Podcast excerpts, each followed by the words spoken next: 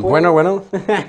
estamos aquí para hablar un poquito de, de Tarantino, eh, que en lo personal es uno de los directores favoritos de los dos, es de, de los directores que más disfrutamos hablar en conjunto y pues que vamos a darles lata un ratito. Primero, primero preséntate, Cristian. Dile a la gente quién eres. Es parte de. Es parte de. Eh, bueno, yo soy Cristian Salas, soy estudiante de Derecho, soy, según yo, cinéfilo. Em, y, no, y no teníamos nada que hacer, la neta. Sí, no, esto es de cuarentena, ¿no? Si sale, si no sale. Ya, ya, al menos. Em, pues vamos a hablar un poquito de, de su historia, su background. Vamos a hablar un poquito de sus películas, del Tarantulo. Ajá, de Taranta, Tarantulino en Bojack Horseman. Em, eso es algo que vamos a hablar al ratito. y pues, ¿qué más? Y pues cómo nos han impactado en nuestra, nuestra vida. Pero bueno, ¿quieres empezar con su background, CJ? Vamos a ver, vamos a ver, hicimos un... Ah, tú no te has presentado, hermano. Qué, qué irrespetuoso de mi parte. Eh, empezamos con un dato perturbador o por lo menos para mí, no sé, para la gente que nos escuche. Quentin Tarantino, te llama Quentin Jerome Tarantino. ¿Quién lo diría? El vato nació en Knoxville, Tennessee, 27 de marzo de 1963. O sea que al día de hoy tiene 57 años. Wikipedia nos dice que es un director, productor, guionista, editor y actor. O sea, pues, Quentin Tarantino. Hace de todo el hombre. Pues actor, supuestamente sale en todas sus películas, ¿no? Como actor o como cameo o nada más escucha su voz. Exacto. Vamos a ver, es hijo de Tony Tarantino, que vaya nombre de, de mafioso que tiene su jefito. Y pues bueno, Tony Tarantino, el jefe de Quentin, pues era actor. Me parece que sí, abandonó a su familia. Eh, su mamá, la de Tarantino, no la de ustedes, se llama Connie McHugh. ¿Te, acuerdas de, de Pulp Fiction? ¿Cómo se llama el personaje, la esposa del personaje de Quentin? es esta...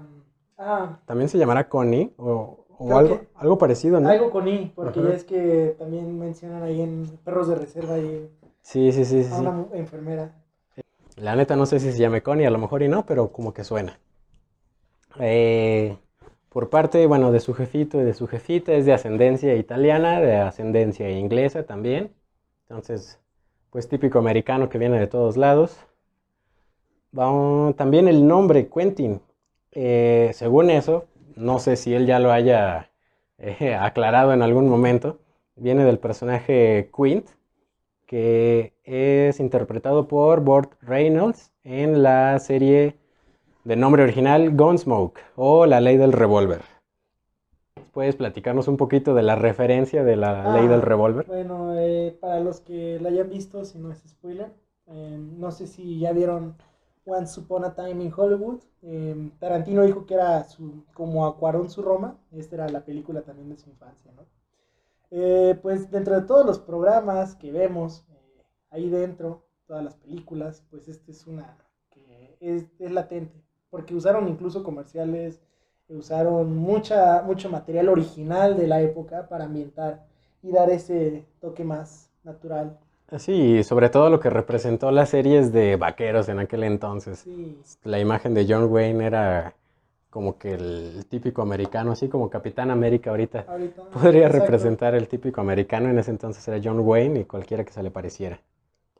Sí, pues aquí también tenemos ahí de de, como decía ahorita sí, ¿no? La fórmula para que, para que un artista salga es que el abandono, pues esto marcó mucho a Tarantino porque su mamá lo tuvo que criar sola y pues lo creó en un ámbito donde conoció de todo.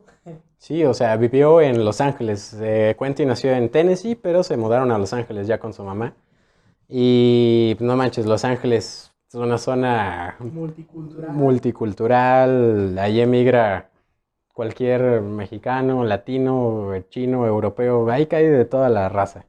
Sí, se, se, se creó viendo películas de Black Exploitation, vio películas de artes marciales, westerns, eh, películas del santo, o sea, vio mucho cine. Pues dijo que, que, que sí le gustaría hacer una película del santo, pero que no le toca a él, porque no es mexicano. Bueno, eh, si nos vamos ahí a si le toca o no, cuando habla historias de negros. Sí. eh, no sé si esté bien decir la palabra negros ya. de- Pero pues, es- o sea, pues sí, o sea, la, la historia de la raza negra en Estados Unidos, sobre todo cuando hace su película Django, pues es historia. lo que nadie quería hablar. Sí, es historia americana. Y por ejemplo, este cuate Spike Lee, el director, sí se ha quejado mucho de Tarantino al decirle, oye, no manches, estás usando mucho la palabra nigger o nigger. ¿Te, te gusta esa palabra? ¿Te gusta ejemplificar al negro como el esclavo? Sí, sí ha tenido ahí sus críticas, pero bueno, hay que entender que Tarantino lo, me imagino lo hace desde una perspectiva lo más respetuosa posible, como, pero como que hace en forma de sátira esta falsa apropiación cultural, porque incluso sus personajes son estereotipos. Tenemos a, a Samuel. Jackson en Pulp Fiction, ¿no? Tenemos a Samuel L. Jackson en, en Django cuando dice, se refiere a, a Django como el negro de la casa grande, ¿no? O sea, sí Mm. tiene, Sí, sí, sí. Pues Samuel L. Jackson es la constante del legendarium de Tarantino. sí, En todos lados va a salir Samuel L. Jackson. Bueno, casi todos lados, Ajá. no en todas las películas. Bueno, para seguir con un poquito de la historia de Tarantino, pues eh, viviendo en Los Ángeles, eh, decide abandonar la escuela a los 15 años. No lo hagan, porque no, no todos somos Tarantino. No se puede. A los 15 años deja la escuela y empieza a tomar clases de interpretación en una escuela que se llama James Best Theatre Company, en Toluca Lake, ahí en California. Sí, bueno, esto va marcando al joven Tarantino, ¿no? Que me da mucha risa cuando le preguntan que dónde estudió, que si fue a la escuela de cine y él nada más dice que fue al cine. Fue al cine. Sí, precisamente después de estudiar un poco de teatro, empieza a trabajar en el videoclub, la famosa historia del videoclub de Video Archives o Archives, no sé cómo se pronuncie, en Manhattan Beach. Ahí es donde empieza a ver películas por todos lados. Películas de todas esas culturas que ya hablamos ahorita y pues principalmente lo que estaba de moda en aquellos tiempos. Sí, empieza a generar su propia visión. Vamos, como que no, no quedas intacto eh, después de ver más de cinco películas diarias o todo el tiempo que tenía ahí. Empiezas a generar un criterio, incluso empiezas a darte cuenta de manera empírica de trucos de cámara, de algunas cuestiones de guion, o sea, como que Tarantino ahí se fue formando empíricamente y pues podemos verlo hasta ahorita, ¿no? Es algo como que a, a lo mejor eh, gente estu- estudiosos del tema te podrán decir que no son técnicas pulidas o que son técnicas pulidas, la verdad desconozco. Ahí sí hay alguien que estudie eso. eh, Entenderá mejor de, de qué se está hablando ahí. Sí, sí, o sea, nosotros nada más las vemos y nos quedamos como... Lo vemos y ya también la gente, ¿no? Empieza a detectar ahí patrones que usa Tarantino en todas sus películas. Y pues sí, como decíamos, ahí es en el videoclub donde dice, "Ah, pues me quiero dedicar al cine, esto está, está chido. Y con gente que trabajaba, que trabajaba ahí mismo en el videoclub, o con amigos que empezó a hacer, es cuando empieza a, calarse, ¿no? En el mundo de escribir guiones o de, de dirigir ciertas películas, pero bueno, estamos hablando de un chavo, un chavo tarantino que no tenía dinero, que no tenía recursos para grabar una película como él quería hacerla un cine de verdad. Entonces no, no, no hay, no hay dinero, no, no es como en México, ni en ningún otro lado. Y pues bueno, ah, como por arte de magia, porque la verdad no podría describirlo de otra forma. Escribe, después de escribir el guion de Reservoir Dogs, te llama la atención de Lawrence Bender, productor norteamericano, y eh, él en su búsqueda de guiones de qué películas hacer, se encuentra con el guion de Reservoir Dogs de Tarantino y dice, esta es una buena película, vamos a hacerla. Sí, le dieron un, un, un presupuesto, me parece, de 5 millones de dólares, que es poco para, para una película como que grande, pero da la coincidencia de que pues una persona famosa ahí de nombre Harvey Keitel ve, ve, ve este guion, ¿no? Y pues, dice, Eh, yo quiero, yo quiero salir en esta película y le voy a decir a unos compas. De hecho, hasta la tercera vez que vi Reservoir Dogs, eh, me di cuenta de eso, que en productor es Harvey Keitel, ¿no? Sí. Nunca me había dado cuenta, como que cuando uno ve una película de Tarantino por primera vez, solo te centras en ver la, la tipografía que usa para toda para presentar su nombre a Film by Quentin Eh, Tarantino. eh, sí, sí, sí. Y luego te centras en ver el nombre, o sea, realmente, porque ya sabes que todo lo hace Tarantino. No hay como que necesidad de... Eh, Directed by Quentin Tarantino. Sí, sí. Rated by Quentin Y Tarantino. pues, sí, este Harry Keitel se encarga de encontrarle un reparto espectacular. No pudo haber sido mejor, yo creo. o sea, Sí, a ver, está obviamente Harvey Keitel o Keitel, no Ajá. sé cómo se llegue a Sí, también he pronunciar. escuchado como Keitel. Ajá. Michael Madsen, Steve Buscemi, Tim Roth, Lawrence Tierney, Chris Penn, incluso el mismo Tarantino sale ahí como cinco minutos. Sí, de hecho, Tarantino tenía planeado hacer la película con sus amigos, como pues, era de costumbre, ¿no? Actuar él, actuar sus amigos, pero pues gracias a este señor, a Harvey, pues pudo conseguir un, un elenco y él mismo se hizo un lado, ¿no? Como que para pa- darle esencia. Aparte, eso se hizo de, de culto a futuro, que sus personajes fueran efímeros. Sí, sí, sí, sí, personajes efímeros. Y bueno, pues ya que estamos en Reservoir Dogs, pues vamos a empezar a hablar de, de lo bueno, ¿no? De lo interesante, de las películas de Tarantino. Empezamos con esa, precisamente, Perros de Reserva o Reservoir Dogs de 1992. Eh, pues, en mi opinión, es de mis películas favoritas, la neta, de todas las nueve o diez, si nos ponemos estrictos, películas que tiene Tarantino. Reservoir Dogs creo que es mi favorita, la neta, no sé qué opinas tú. Eh, yo, mi, mi favorita siempre va a ser Bastardos sin Gloria. ok, Creo que, creo que aparte fue la primera película de Tarantino que vi en cine. Eh, pero sí, sí, como que después de Bastardos sin Gloria, Reservoir Dogs tiene un lugar muy, muy, muy especial. De hecho, esto es comercial. Eh, de, de ahí tomé mi, mi username para Instagram, ¿no? Reservoir Sean. Ah, Sean en francés perro, pues Reservoir. Ya, ya, ya saben como por dónde va, ¿no? Sí, o sea, sí, me gustó mucho la, la película a ese punto. Aparte tiene unos diálogos únicos y tiene esta que también después usaría a futuro, su propia estación de radio. Me, me gusta mucho cómo encajan estas descripciones de las canciones, todo. Sí, sí, sí, sí, sí. No, pues la escena icónica de Perros de Reserva, donde está eh, ¿cómo Michael se llama? Madsen Michael bailando. Madsen bailando y le corta la oreja al policía. Cuando ves esa escena y no te gusta el cine, yo creo que te puedes llegar a enamorar del cine con esa escena. Aparte son películas que mucha gente no se va a reír en el cine. La vas a, vas a ver una película de Tarantino, puedes ir al cine y la gente no se va a reír. A nosotros nos pasó cuando fuimos a ver Once Upon a Time in Hollywood. Ahí nos, nos fuimos después de hacer el servicio social a verla el día de su estreno aquí en México.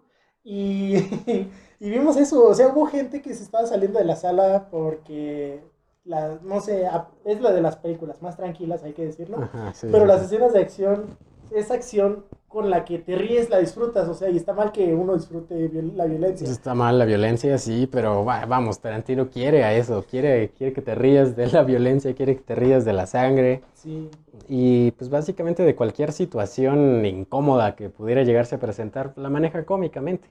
Regresándonos a Perros de Reserva, pues todas las desgracias que les pasan a los personajes, a los asaltantes de Reservoir Dogs. Ah, bueno, vamos a hablar un poquito del, del plot de Perros de Reserva. ¿Qué tal si hay alguien que no la ha visto? ah, sí, bueno, es- eh, ojalá y se haya eh, enamorado después de, escuchar esto. Vamos, es una banda de asaltantes, pero no son cualquier asaltantes, o sea, aquí sí podríamos decir que es crimen organizado, porque tenían algo así como un sindicato, los contrataban para un trabajo, eh, que este consiste en un, en un atraco, pero todo va bien, todo va marchando correcto, de hecho incluso les dan nombres de colores, que lo más es de las cosas más Sí, graciosas, sí, ¿no? no, Steve Buscemi con su Mr. Pink. Mr. Pink. Y no, no estaba agradable con su nombre, pero bueno. O sea, imagínate que te llamen el señor Rosa. Sí, y bueno, estos eh, asaltantes, pues, como dijo ahorita CJ, ahí tienen un montón de desgracias, o sea, no les sale, nada les sale bien. Eh, no les vamos a hacer spoiler, pero bueno, bueno, ya fue un poquito de spoiler lo de la oreja, pero es una película que tiene unos plot twists muy, muy buenos y tiene diálogos únicos. Y uno de los, yo creo, puntos a favor de la película es que no, no, no hablan tanto o no, no pasa en escena realmente el asalto principal de dónde se genera la película. Es como que dejándote a la imaginación. Bueno, no, sí a la imaginación porque los personajes mismos lo cuentan en la misma historia. Que alguien suponen que alguien le avisó a la, a la policía porque es increíble que en uno o dos minutos después de un asalto la policía ya te esté esperando allá afuera. Sí, incluso en Estados Unidos el tiempo de respuesta promedio es de 5 minutos. Sí, Sí. sí, sí, mínimo cinco minutos. Ya depende en qué estado, en qué ciudad y si la policía anda ocupada o no. Ajá, o sea, eh, hubo un, un topo ahí. eh, ¿Qué más? Eh, Esta película tiene. Ah, tiene mu- muchos puntos a favor. Me gusta mucho el diálogo de Madonna y Like a Virgin. Sí, es la escena con la que abre la película.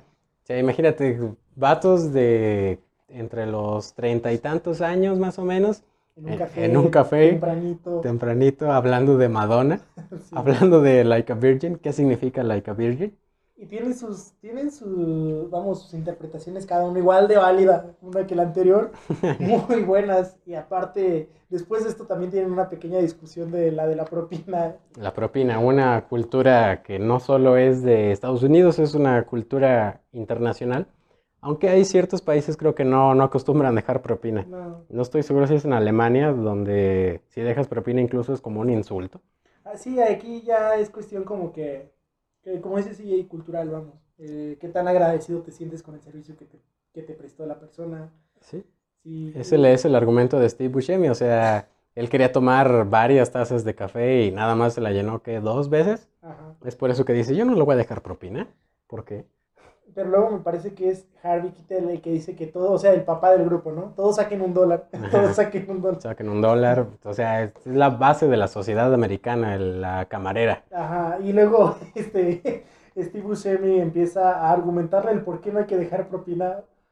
Se los vamos a dejar ahí para que, les, para que lo vean. Eh, ojalá este diálogo también los impacte tanto como nosotros. Sí, pues es que como de cualquier situación tan mundana, tan real, de todos los días se puede hacer cine. Sí, y es eso, el costumbrismo, es que el, me estoy imaginando al James Joyce del cine, ¿no? Si alguien está relacionado con esto, pues en Dublinenses vas a ver que son situaciones bien ordinarias que te llevan a, a historias muy, muy grandes y un desarrollo de personajes impresionante. Bueno, acá con Tarantino es igual.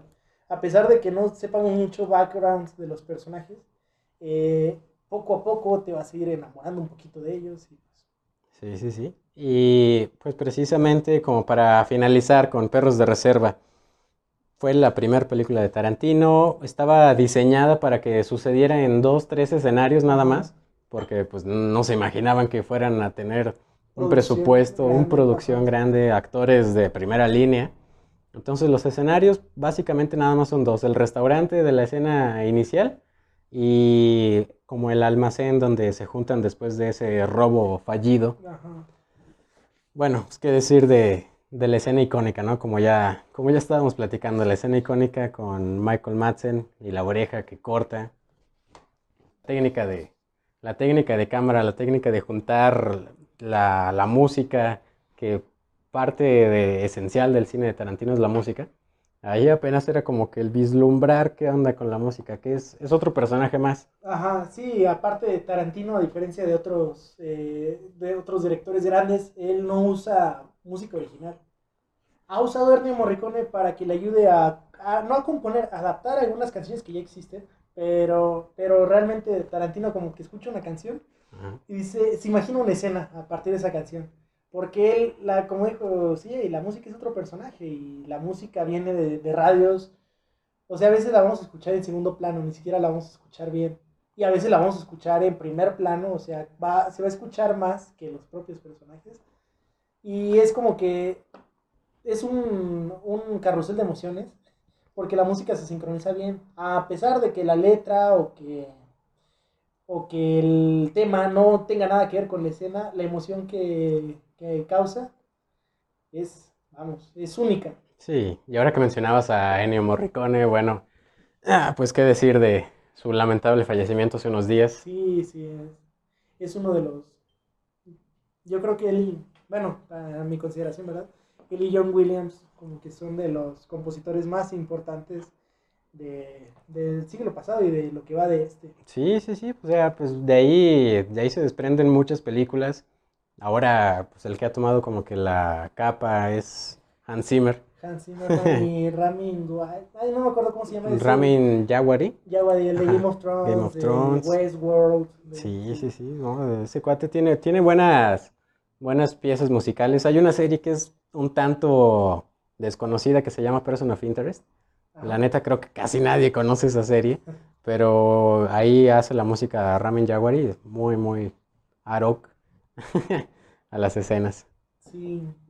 Algo ahorita interesante de la música es que podemos encontrar un patrón de música de los 70 Es más que nada como que la música que usa Tarantino.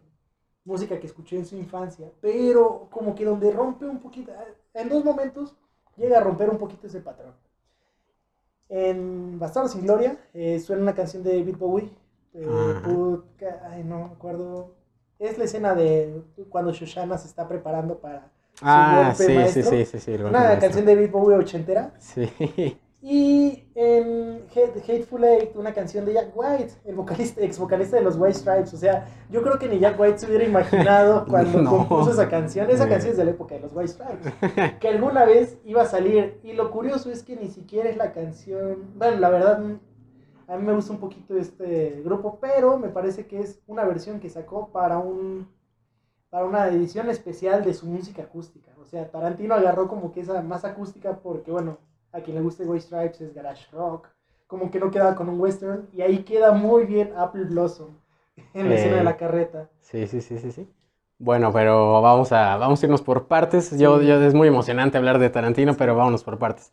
Vamos a finalizar con Perros de Reserva porque, bueno, en mi opinión, es para mí la favorita. Ya cada quien, incluso tú, Cristian, bueno, tienes tu, tu propia opinión. perfectamente válido.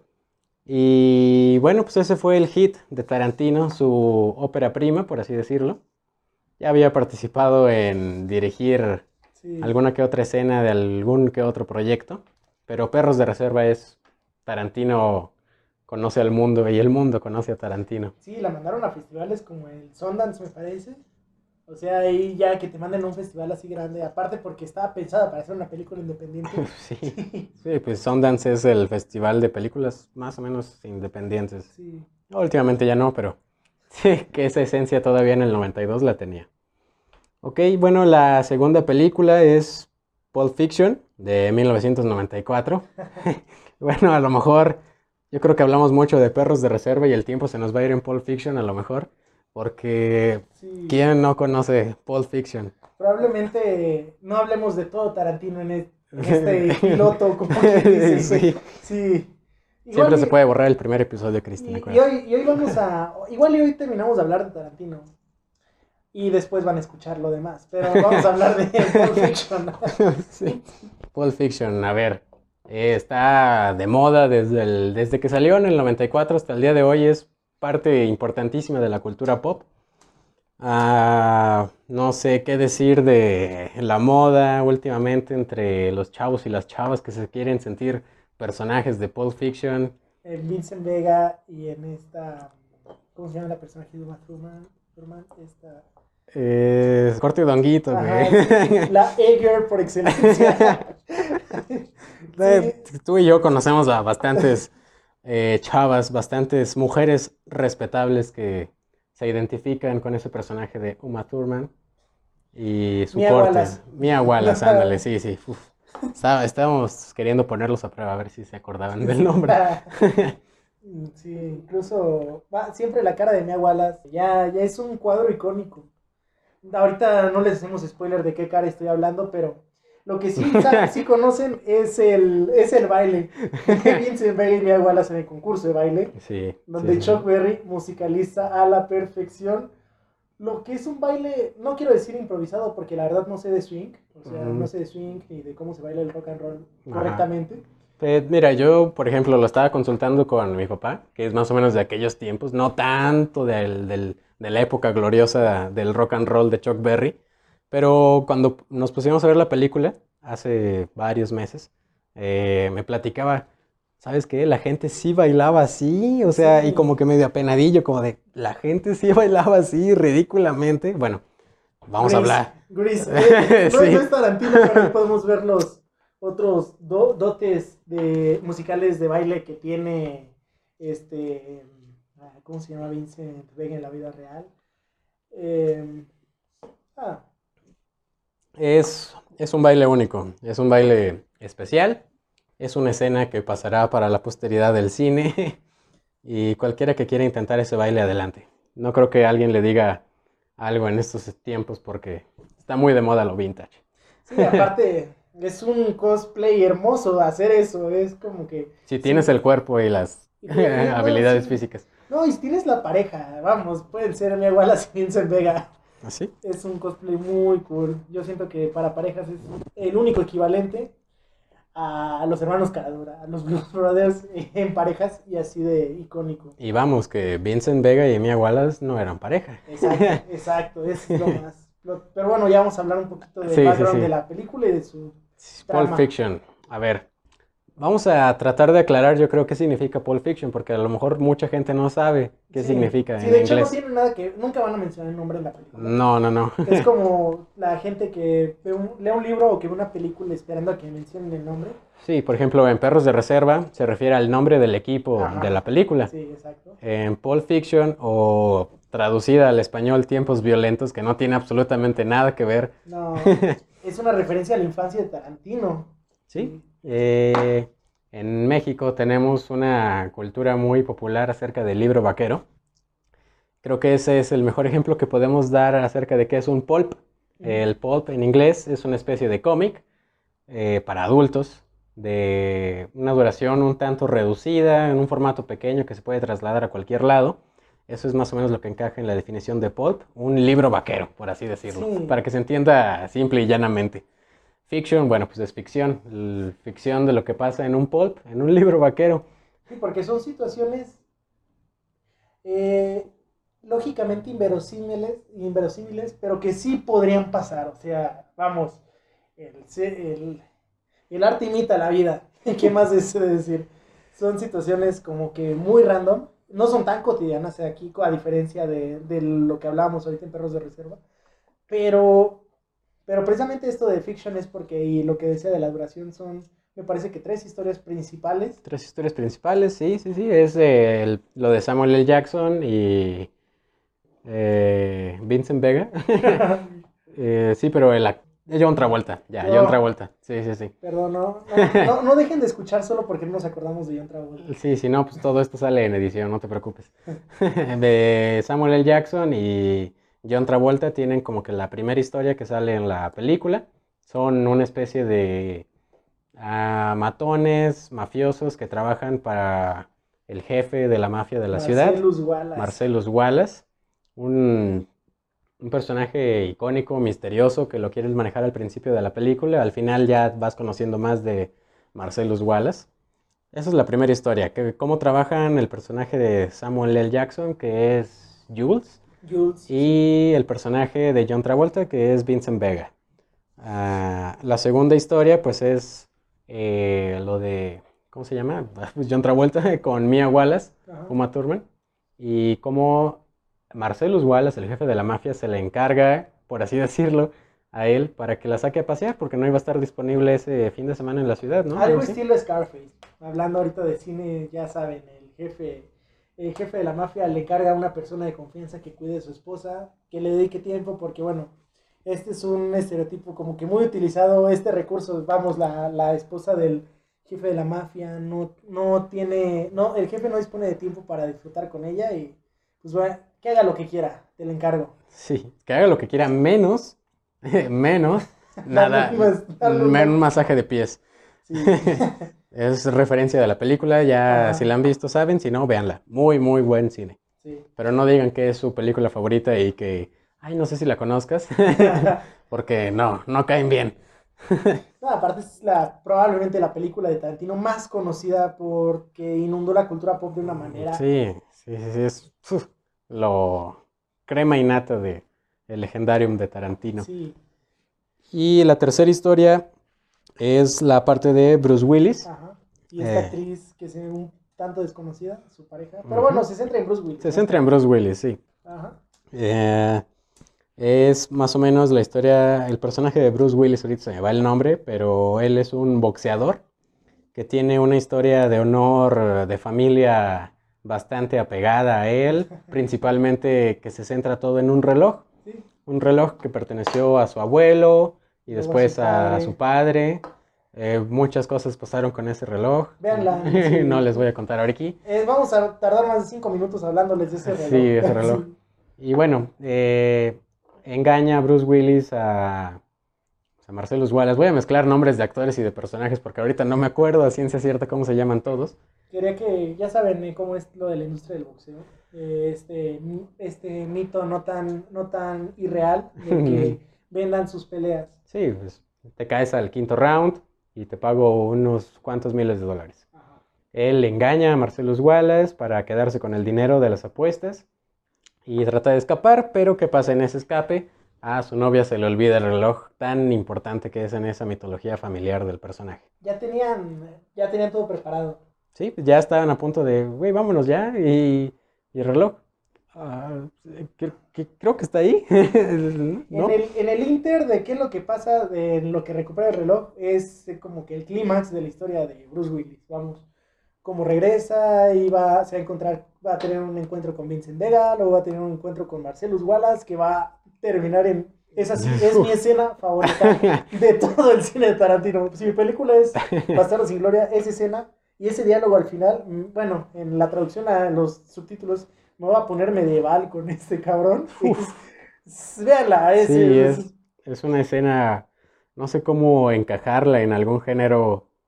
Está muy retorcida. Los personajes que se llegan a topar con Marcellus y con Bruce Willis son un policía un policía, y, y él- y una persona que maneja una casa de empeño. un, ajá, maneja una casa de empeño, pero los dos son como que muy del sur de Estados Unidos, ¿no? Sí, Tienen la bandera confederada ahí en su, en su local. Marcellus Wallace es negro. Bueno, Marcellus Wallace es, es negro. una persona afroamericana. Eh, es- ah, ¿Se se puede decir negro, no, verdad?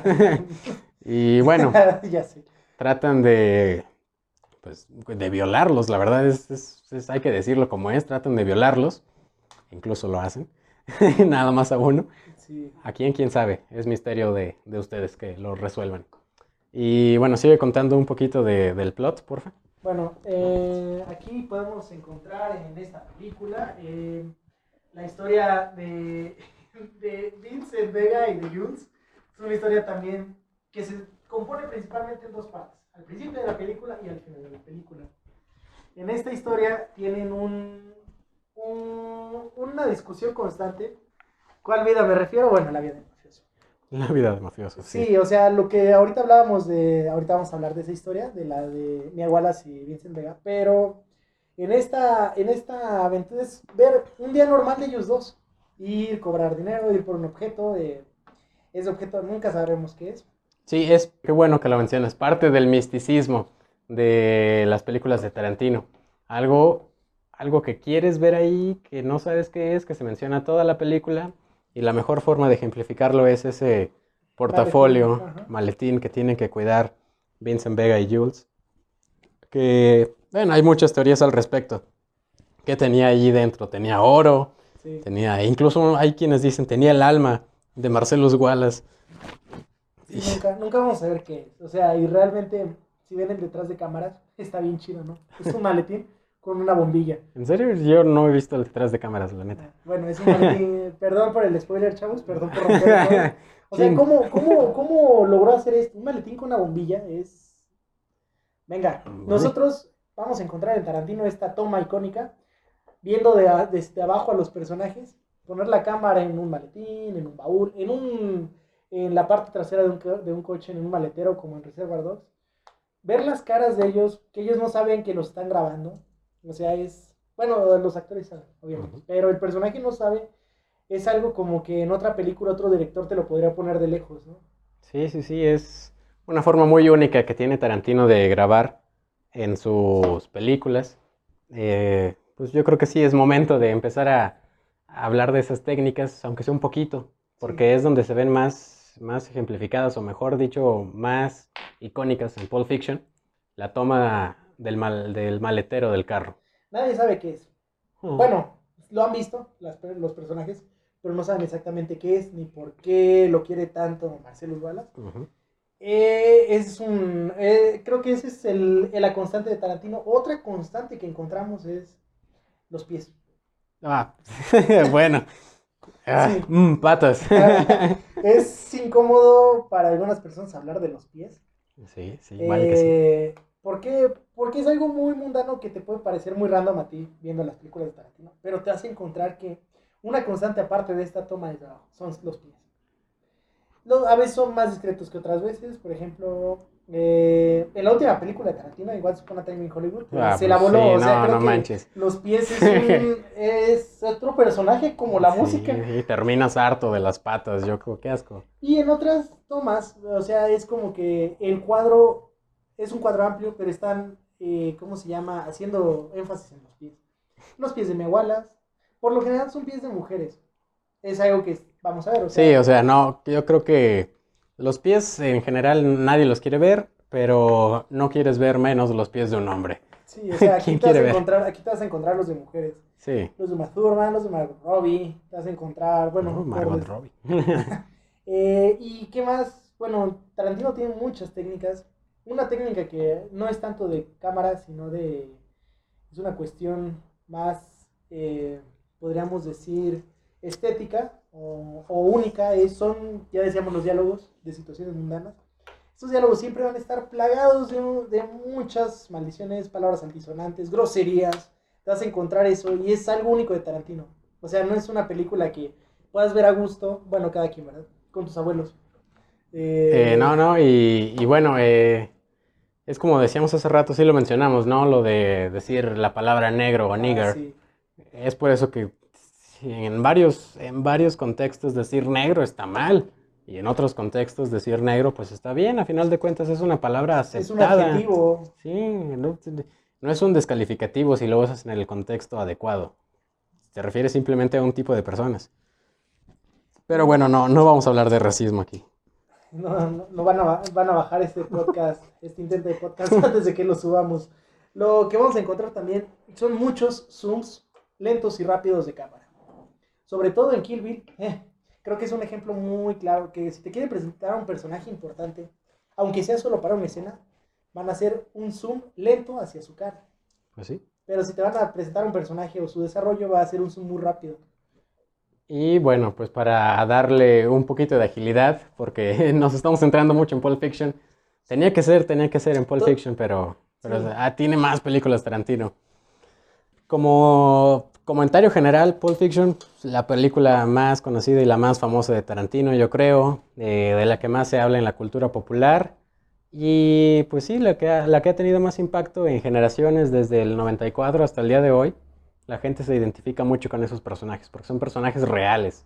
Lo que tiene un pulp o lo que tiene un libro vaquero es que tiene personajes reales, es Humanos. humanos, son cosas que pasan todos los días. La gente muere, la gente asalta, hay crimen organizado, balaceras, incluso hay cosas de intervenciones divinas que pueden interpretarse como milagros, que pueden ser simples cuestiones de física natural.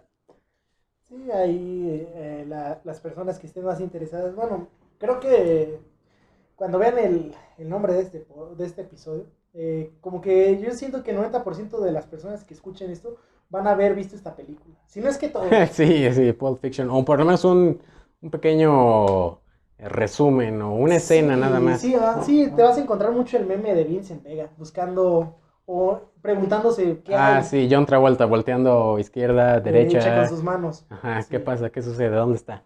Sí, sí. Pero bueno, vamos a darle espacio a la siguiente película y ya vamos a empezar con una de las dos películas más desconocidas de Tarantino, Jackie Brown, de 1997. ¿Qué, qué piensas de Jackie Brown? Bueno, Jackie Brown es una película desconocida y algo original dentro de Tarantino porque es una adaptación.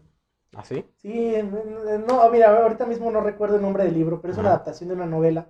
Por eso, por eso tan único. Ahorita hablábamos de que el legendarium de Tarantino es este, ¿cómo se llama? Samuel Jackson. Pues aquí sale de manera principal. Si Samuel podemos Jackson. resumir eh, la, la- el estilo de Tarantino y su infancia, podemos encontrar tres películas principales. Su western es Django. Su Sí. Black Exploitation, eh, para los que no sepan qué es esto, es un género que se dio de películas de clase B. Por ejemplo, ahí hay la parodia de Blácula, o sea, son películas centradas en la cultura ne- negra. O sea, aquí sí estoy usando la palabra negro, pero para, para referirme a la cultura negra, es una película de, de Black Exploitation o Exploitation nada más. Eh, y su película de artes marciales sería Kill Bill. Podemos encontrar que Jackie Brown es una película, ya les decía, es una adaptación. Es una película de acción. Muchos dicen que es un thriller. Eh, yo creo que es de acción. Acción Sí. simple y llanamente vista. Esta película es la que, bueno, en lo personal la hablaba con, con CJ. Yo solo la he visto dos veces. La vi una vez cuando me aventé a ver todas las de Tarantino. Sí. Y la vi ayer para... Para refrescar un poquito la memoria. Sí, Y bueno, o sea, tiene muy buen cast, principalmente a Samuel L. Jackson y Robert De Niro. Robert De Niro, una película... Es lo mismo que Bruce Willis, ¿no? Sí, o sea, personajes icónicos del cine. Robert De Niro sale en una película de Tarantino. ¿no? Y más que nada viendo a Robert De Niro y pues el éxito rotundo, su Oscar en El Padrino, o sea, después de, de esto ya es como que un honor, me imagino, para el director poder compartir con, con un actor de ese calibre eh, eh, pantalla, pero bueno, Sí, es que Robert De Niro en ese entonces todavía, estamos hablando del 97, se centraba más en cine de mafia, ¿no? Martin Scorsese o. Scorsese. o Coppola, eh, sí encontramos ahí. Pero bueno, un poquito de la, de la, del, del plot de Jackie Brown, pues básicamente es también, eh, aquí sí podemos encontrar que a lo mejor la historia no es tan orgánica como decíamos de Tarantino.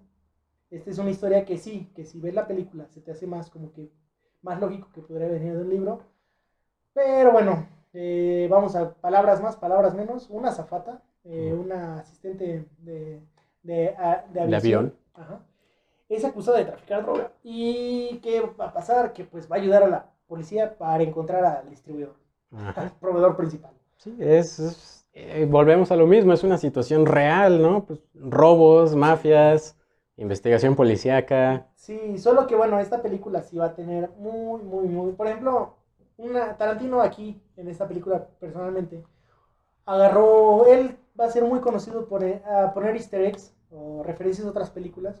El intro de Jackie Brown es The una Graduate. referencia al graduado. sí, sí, sí, sí. Toda esta secuencia es una referencia. En todas, todas las películas. Ah, el otro día se me escapó, se me escapó en Pulp Fiction. El baile. Eh, no, no solo el baile, la escena donde Bruce Willis ve a Marcellus Wallace con las, Donas. con las donas caminando enfrente de la calle, que tan icónica se hizo y que incluso los Simpsons le hicieron un homenaje, ¿no? ¿Te acuerdas? A Con... todo, ese, a todo ese plano. Ajá. Yo pensé que esa escena era original de Pulp Fiction y no es cierto. El otro día estaba viendo Psycho de Alfred Hitchcock, donde está escapando eh, Marion Crane de, al principio de la película más o menos. Se topa con su jefe al cual le había robado un poco de dinero, un poco, no me acuerdo, unos cuantos miles de dólares. Es más o menos, es básicamente lo mismo. Acelera y. Sí, sí, De, ahí, de ahí salió esa escena. Sí, Tarantino eh, lo hace como homenaje. Nosotros lo vemos, podemos pensar que son. Tarantino tiene una forma de grabar las escenas que te la crees que son de él. Sí, sí. te la sí, vende sí. muy bien. Y pues esto es muy bueno para, pues para todo, para todos los que les guste de cine. eh, va a haber gente que sepa más que nos, mucho más que nosotros de cine. Y Sí, no, se eh. te escapó esta, esta y esta. Sin tanta experiencia, nada más vimos cine. Sí, Como sí. Tarantino. no, nada más vimos. Ahora sí que nos centramos en ver a Tarantino. Es afortunadamente un director que no tiene cantidad, tiene calidad. Bueno, ahorita ya tiene cantidad, ya son nueve películas, me parece. Sí, sí, sí. O sea, pero bueno, Eh, vamos a pasar de Jackie Brown. La neta, eh, ya la mencionamos, ya le hicimos el honor de mencionarle a Jackie Brown. Casi nadie la recuerda. Buscas... Pero véanla, véanla. Sí. Van a encontrar un Samuel. Jackson. Ah, ¿cómo podría decir? Es el, el es el, la, eh, el negativo de, de Nick Fury. Sí, Sí. Haciendo una referencia ahorita rápida a la cultura pop, es como que la versión negativa de Nick Fury. Pero bueno, ah, ¿qué más? Vamos a ver, Kill Bill, ahora es la que sigue. Sí. Kill Bill, eh, estrenada en 2003 y 2004 porque se dividió en volumen 1 y volumen 2. Kill Bill, originalmente pensada como una única película de una duración de 4 horas aproximadamente. Eh, Tarantino dice, ¿quién va a ver una película de 4 horas? ¿Quién va a aguantar sentado 4 horas viendo una película en el cine? ¿Qué cine te la va a proyectar? Sí, aparte que cine te la va a proye- proyectar. Entonces la divide en dos. Volumen 1, eh, 2003. El plot, échatelo tú, porfa. Bueno, el plot, eh, miren, no vamos a saber, en esta película, en la primera parte, no vamos a ver mucho del background de la protagon- protagonista de Wife, eh, de Maid. The Bride. The Bride. The Bride. The Bride. La novia. La novia, perdón. Sí, está, ahorita se confundieron las palabras. Eh, la novia, bueno, es una persona que podemos ver que maneja eh, las armas blancas de una manera espectacular, sobre todo la katana.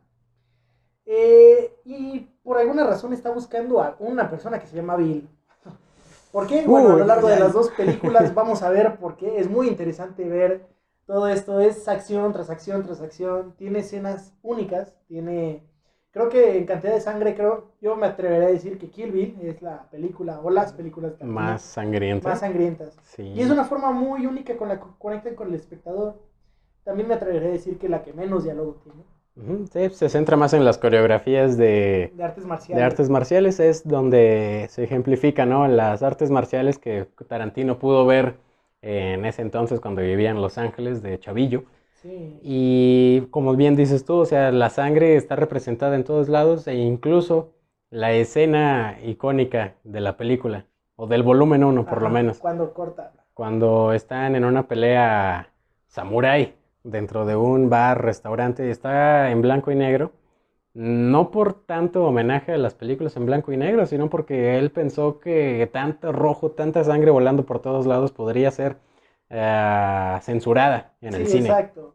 Más, aparte, Tarantino es una persona que cuida mucho los colores. Y pues vemos el, todos los villanos en esta, en esta secuencia, en esta película, traen, podemos decir, ropa negra, ella trae ropa amarilla. El fondo podríamos decir que es de color naranja en su mayoría. Naranja, café. Eh, mucha sangre como que iba a saturar un poquito el cuadro. Y si haces blanco y negro, los matices de gris son muy buenos. Aparte, no necesita... Te imaginas perfectamente a color la escena en tu cabeza. Y le da otro toque, le da, un, le da frescura a la película. Aparte de una película donde te digo, vas a ver violencia y te vas a reír. Sí, es, violencia cómica, por así decirlo. Porque son formas absurdas incluso de... Sí, le cortas un brazo a un cuate y sale el chorro de sangre disparado por todos lados. Le los ojos, le sacas uno, corta, cortas a nivel escalpelo un cráneo, una katana así de afilada. Ah, sí, sí, sí. Eh. Una katana así de resistente. Y ahí entra principalmente más misticismo dentro de los personajes que desarrolla, como el que hace esas katanas, que ahorita se me fue el nombre, el, nombre del personaje. Su sensei. Ajá. Fue. No, su sensei es otro, ¿no? Ah, no, ajá. ¿Quién, entrena a la novia? Ah, sí, sí, sí, perdón. El, sí, el, herrero, por así decirlo. Ajá, y aparte, ¿quién hace las katanas? Que son eh, un arma como de élite. Súper, súper mortal, súper filo. Y bueno, yo, yo mencionaría más el, otra vez el soundtrack de la película. tiene el tema principal de Green Hornet en esa película, el avispón verde, en esa escena donde va viajando en avión y llega a Japón. Es, ponen la música del avispón verde, una serie de, ¿qué será? ¿De los 70s, 80s? 70s. Ajá. de los 70s y queda perfectamente ajustada a cómo va viajando la novia en ese avión y cómo llega, cómo se traslada en, las calles de Japón. Es donde empieza lo mero bueno de la película. Bueno, no, toda la película es espectacular, pero la escena icónica más o menos empieza con eso del avispón verde y también la de Battled Without Honor or Glory, algo así, que es como la de... Ah. ¿Sí te acuerdas, no? Sí. La que ponen en casi todas las batallas. Esperamos que en la edición podamos poner un background de música y poder... Copyright. Ah, bueno, bueno, no, no, no esperemos. Miren, eh, cuando estén escuchando esto en su casa, pongan en su teléfono o en el trabajo. Ajá, sí, no, el Kill Bill eh, soundtrack. Sí, sí. Y creo que sí se llama Battle Without Honor or Glory. Es, es iconiquísima esa música. Y aparte, tengo que, tengo que decirlo, güey, porque si no, no estaría siendo honesto. Mi tercer mundo me gana en mi corazón. No sé si sepas de qué estoy hablando. Ah. Eh, en esa misma secuencia de música, después del Avispón Verde y después de Battle, sigue otra pieza musical que no recuerdo ahí sí el nombre, pero es muy conocida en México porque es el tema principal de la serie de Televisa Vecinos.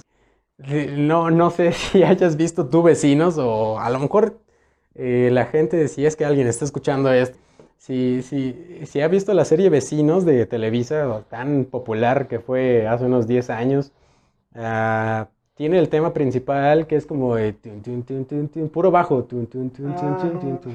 Es, es- es- mi, mi tercer mundo me ganó porque yo había visto vecinos, lamentablemente, antes de ver Kill Bill. Y cuando vi Kill Bill y vi esa escena, dije, el tema de vecinos, güey.